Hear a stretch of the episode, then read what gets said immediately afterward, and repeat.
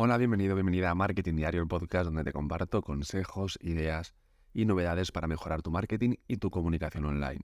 Soy Jordi San Ildefonso, consultor y formador de marketing digital. Yo te voy a dar bastantes ideas de qué publicar en este mes de, julio, porque a lo mejor, pues mira, te has quedado sin ideas o no sabes cómo afrontar este nuevo mes. Este mes que para algunos es un mes de mucho calor, para otros es un mes de mucho invierno, depende de en qué parte del mundo estés.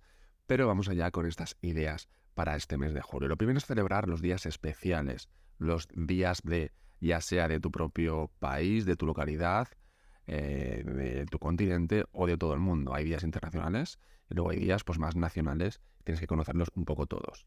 Te voy a decir así algunos que sean internacionales, por ejemplo el 1 de julio es el día del chiste y de la fruta, el 2 de julio el día de los ovnis, el día del 4 de julio es el día del ebook, del libro electrónico, el día del 7 de julio es el día del cacao, el 10 de julio es un día muy importante porque es mi cumpleaños, el día 13 de julio es el día del rock, eh, el 17 de julio es el día del emoji, que si te fijas además en los emojis, en el emoji del calendario pone el día 17 de julio, por eso el día 17 de julio es el Día Internacional de los Emoji.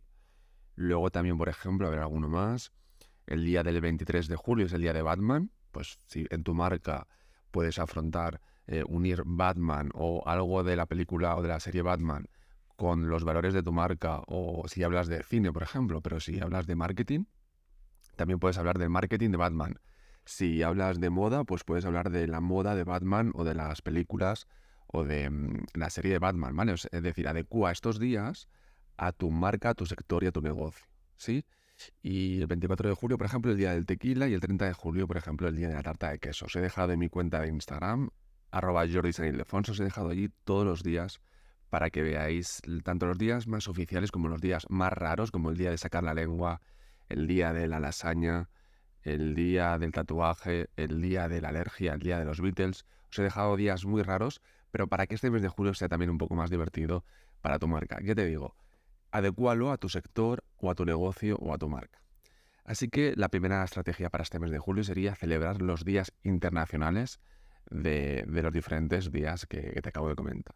Luego, haz un reto para el mes de julio, propone un reto a tus seguidores, pero que esté relacionado con tu marca, con tu servicio, con tu sector. Haz un hashtag y premia a los mejores, ¿vale? Es decir, no sería como un concurso o un sorteo, sino sería un reto, que la gente tenga que moverse, tenga que hacer algo que les motive, eso sí, ¿vale? Es decir, tú que conoces muy bien a tu público objetivo, deberías conocerlo, a tu comunidad de seguidores, si no, fíjate las estadísticas, fíjate cómo son, fíjate qué posts son los más guardados, los más compartidos, los que tienen más likes, fíjate en todo eso para conocer mejor a tu audiencia, entonces haz un reto que les motive. Ya puede ser un reto pues de 21 eh, días publicando contenidos, 28 eh, días Em, haciendo ejercicio, depende de lo que seas tú, depende de tu sector, ¿ok? Pero haz un reto que les motive, incluso que tú como marca también lo hagas, ¿vale? A lo mejor algo que, mm, que os cuesta a nivel de marca, imagínate, pues ya a lo mejor me cuesta planificarme.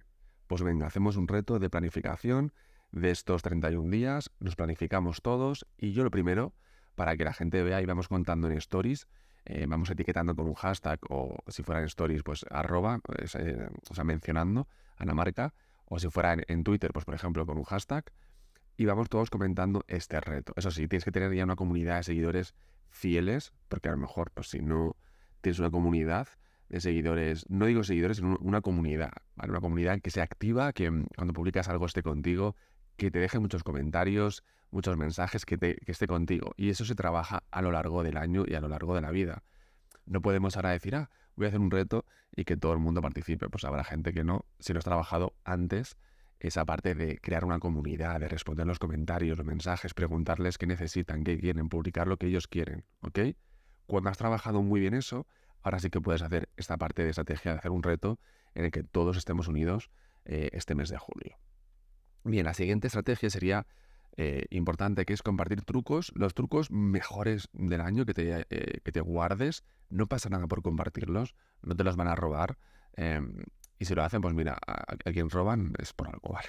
Pero al final compartir eh, tus trucos es porque, em, o sea, es porque te vean como una persona que sabes del tema, porque si te los guardas todos, al final la gente, no, la gente no sabe lo que tú tienes dentro, la gente no sabe lo que tú sabes. Si tú compartes los trucos, la gente te va a ver como una persona que sabe muchísimo. Entiendo la parte de no compartir los trucos más íntimos, más potentes que tú has descubierto trabajando durante años, porque es verdad que la gente pues, te los roba, es verdad. O sea, hay muchos TikToks que se nota, que como se nota si estás en el día a día, ¿no? Que, mm, que son TikToks copiados de americanos o Instagram Reels o carruseles que son copiados de otros eh, de otras personas que hacen contenido. Pero bueno, al final también, esto funciona, en la parte de hacer contenidos funciona un poco así.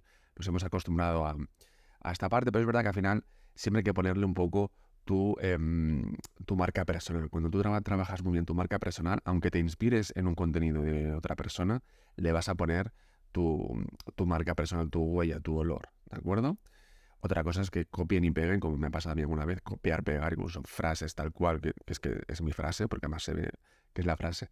Eso ya es una cosa, pues ya un problema, ¿no? Que es chica o chico, un poco de originalidad o, o yo te digo, poner tu marca personal, tu huella, ¿no? Porque si yo desaparezco, ¿tú qué vas a hacer si siempre me copias, ¿no? Pero también es bueno que te copien porque al final solo copian a, los mejores, también eso es importante. También es importante que no te preocupes esta parte, que tú compartes tus, trucos, que al final em, la gente va a ver que sabes muchísimo del tema y, es importante eh, que la gente nos vea como una persona eh, referente del sector, que tengas muchos hacks, muchos trucos y al final la gente te va a querer. Así que comparte este mes de julio esos trucos más íntimos para enamorar a tus seguidores y atraer a nuevos. Luego haz colaboraciones también. Aprovecha este mes de julio para colaborar con, otros, con otras marcas, otras personas que hacen contenido. Ya sea, pues, por ejemplo, aquí en el podcast, en un post colaborativo en Instagram, en, Insta, en Twitter, en LinkedIn. Haz alguna colaboración, alguna entrevista en YouTube. Eh, amplía un poco tu alcance, tu comunidad de seguidores y llega a la comunidad de seguidores de esa persona. La idea es que si tú, eres la persona que lo propone, eh, que sea un win-win, ¿no? que, las dos partes ganen. Entonces, a ti te interesa llegar a una comunidad muy grande de, gente, con lo cual entiendo que al final ofrezcas esta colaboración a gente que tenga muchos seguidores, pero también piensa en qué va a ganar esa persona. Porque si yo le ofrezco a una persona que tiene un millón de seguidores hacer eh, pues un post, un, un post colaborativo en Instagram, la otra persona me va a decir, vale, ¿yo qué gano? ¿no? Entonces, cuando hagas una propuesta, haz un win-win de, vale, la otra persona, ¿qué va a ganar con esto? ¿Ok? O sea, a lo mejor ofrecérselo a gente que tenga más o menos tu comunidad de seguidores, ¿ok? O que ya tengáis confianza, o que le ofrezcas algo a cambio, pero haz una colaboración para llegar a otra comunidad de seguidores, eh, ¿vale? Ampliar tu alcance y que este verano o este invierno, depende de dónde estés, eh, tu comunidad se amplíe y que los contenidos que vas a publicar lo vea eh, mucha más gente, ¿ok? Relacionado con esto es importante la parte humana. Muestra tu lado más humano. Comparte algo personal, mm, aunque sea profesional, pero un poco más personal. Pues, por ejemplo, yo ahora mismo podría subir stories de cómo estoy haciendo este podcast, ¿vale? es algo más profesional, pero también personal, porque te estoy contando un poco mi intimidad, vas a ver cómo lo hago, ¿no? Em, eh, trabajar un poco en la parte emocional. Que, la gente te vea un poco más cercano, que la gente vea, pues, eh, seguro que hay gente que quiere ver cómo, cómo hago este podcast. Tengo un micrófono donde lo grabo, en un estudio, en mi casa, en el sofá, sentado, en la cama, ¿dónde lo hago? Pues la gente quiere conocer un poco más de ti. También la parte más humana, el ser auténtico, ¿no? El que la gente te vea como una persona normal, em, si eres normal, eh, que la gente te conozca. A mí me pasa, gente que me gusta sus contenidos, pues me, gustaría verles pues en, su día a día, pero a lo mejor no en su día a día normal, sino en su día a día cómo hacen los contenidos, cómo hace esos carruseles, los hace con Photoshop, con Illustrator, con Canva, cómo los hace, cómo coge esas ideas, ¿no? Pues conocer un poco más esa parte que lo puedes contar muy bien en los Instagram Stories, por ejemplo, ¿no? Luego también la parte de storytelling, ¿no? De, que está un poco relacionado con el punto anterior, de contar historias a, tu gente, a tu comunidad, ¿vale? Al final los humanos nos encanta, nos encantaba la parte de estar en las cuevas, bajo el fuego, contando un poco historias, pues esa parte aún la tenemos dentro.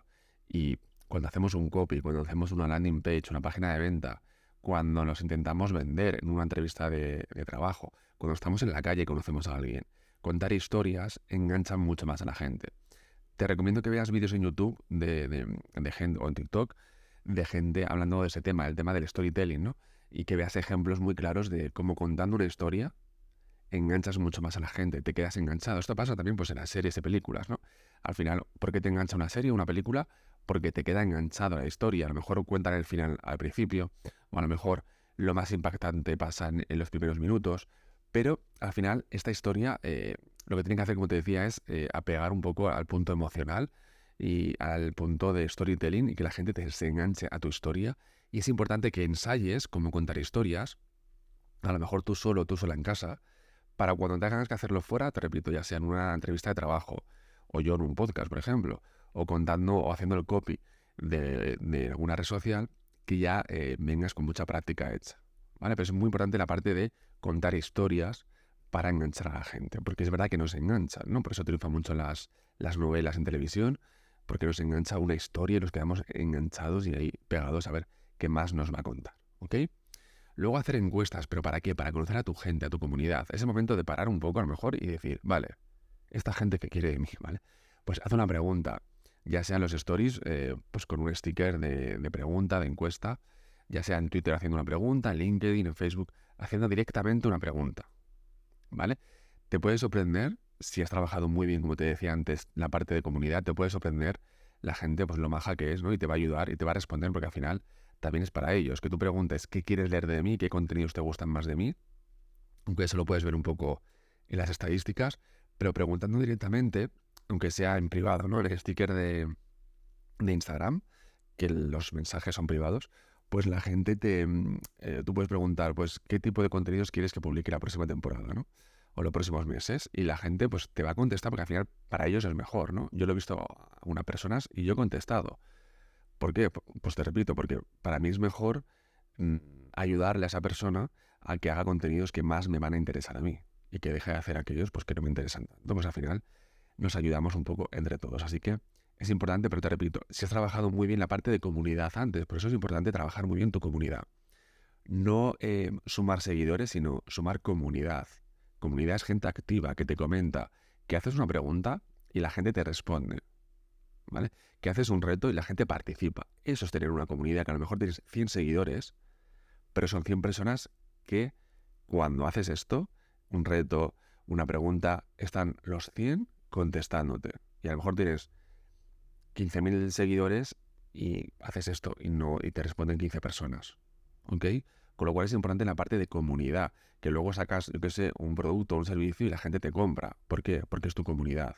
Yo lo he hecho con gente que me gusta sus contenidos, lo mejor un curso de community manager o un taller o algo que a lo mejor yo pues de esos temas ya sé, pero para mm, agradecerle todo, todo su contenido que hace y que tanto me gusta y que me ayuda, pues saca un producto o un servicio y yo lo compro. Aunque ya sepa ese tema, pero bueno, como siempre puedes aprender algo nuevo, pero luego a comprarlo he visto pues que más o menos es lo que ya sabía, pero para agradecerle todo el contenido, pues lo he comprado, ¿no? Pues eso qué pasa cuando haces una comunidad. Esas cosas pasan cuando haces una comunidad y cuando haces, pues eso, lanzas un producto, un servicio, una encuesta, un reto, la gente participa, ¿vale? Y como último punto importante después de todo esto es hacer un calendario editorial. Si no lo hacías antes, ¿vale? A mí me cuesta, te lo digo, ¿vale? Porque soy más de improvisar. Pero, o a lo mejor tengo pues mucho contenido, eh, entre yo, por ejemplo, en un Excel, mucho contenido acumulado, de ideas que se me ocurren y pues hay que publicar mañana. Venga, pues cojo una idea de esas, ¿no? A mí me falta un poco hacer la parte de calendario, sí que lo intento, por ejemplo, ahora sí que lo tengo hecho para el mes de julio, eh, pero luego es verdad que todo cambia, ¿no? Pero a menos, te, te, lo digo por eso, para la gente que ya lo hacéis no pasa nada, pero para la gente que no lo hacemos, proponte este mes de julio, yo lo voy a hacer, ya lo he hecho, te lo he dicho. Hazlo tú también, hazte un calendario editorial. ¿Cuánto vas a publicar? En Instagram, por ejemplo, dos veces a la semana, tres cada día, pues póntelo en Twitter, en LinkedIn. ¿Dónde vas a, lo primero, ¿dónde vas a publicar? ¿Quién es tu público objetivo? ¿Esa gente dónde está? ¿Dónde vas a publicar? ¿Cuánto? Y entonces haz tu calendario editorial, coge las ideas, pon las ideas diarias de calendario, incluso hacer copy, incluso hacer los contenidos. Si vas a hacer un carrusel, hazlo ya, déjalo todo preparado para cuando llegue el día que no te dé pereza y digas, uff, ahora tengo que hacer esa idea. No, porque ya está hecha, ya está hecho el copy, ya, está hecho todo, incluso pues déjalo listo para publicar con herramientas como por ejemplo Metricool, que ahí lo, dejas listo en el calendario y se publica automáticamente solo el día y la hora que, tú le has marcado y te olvidas un poquito.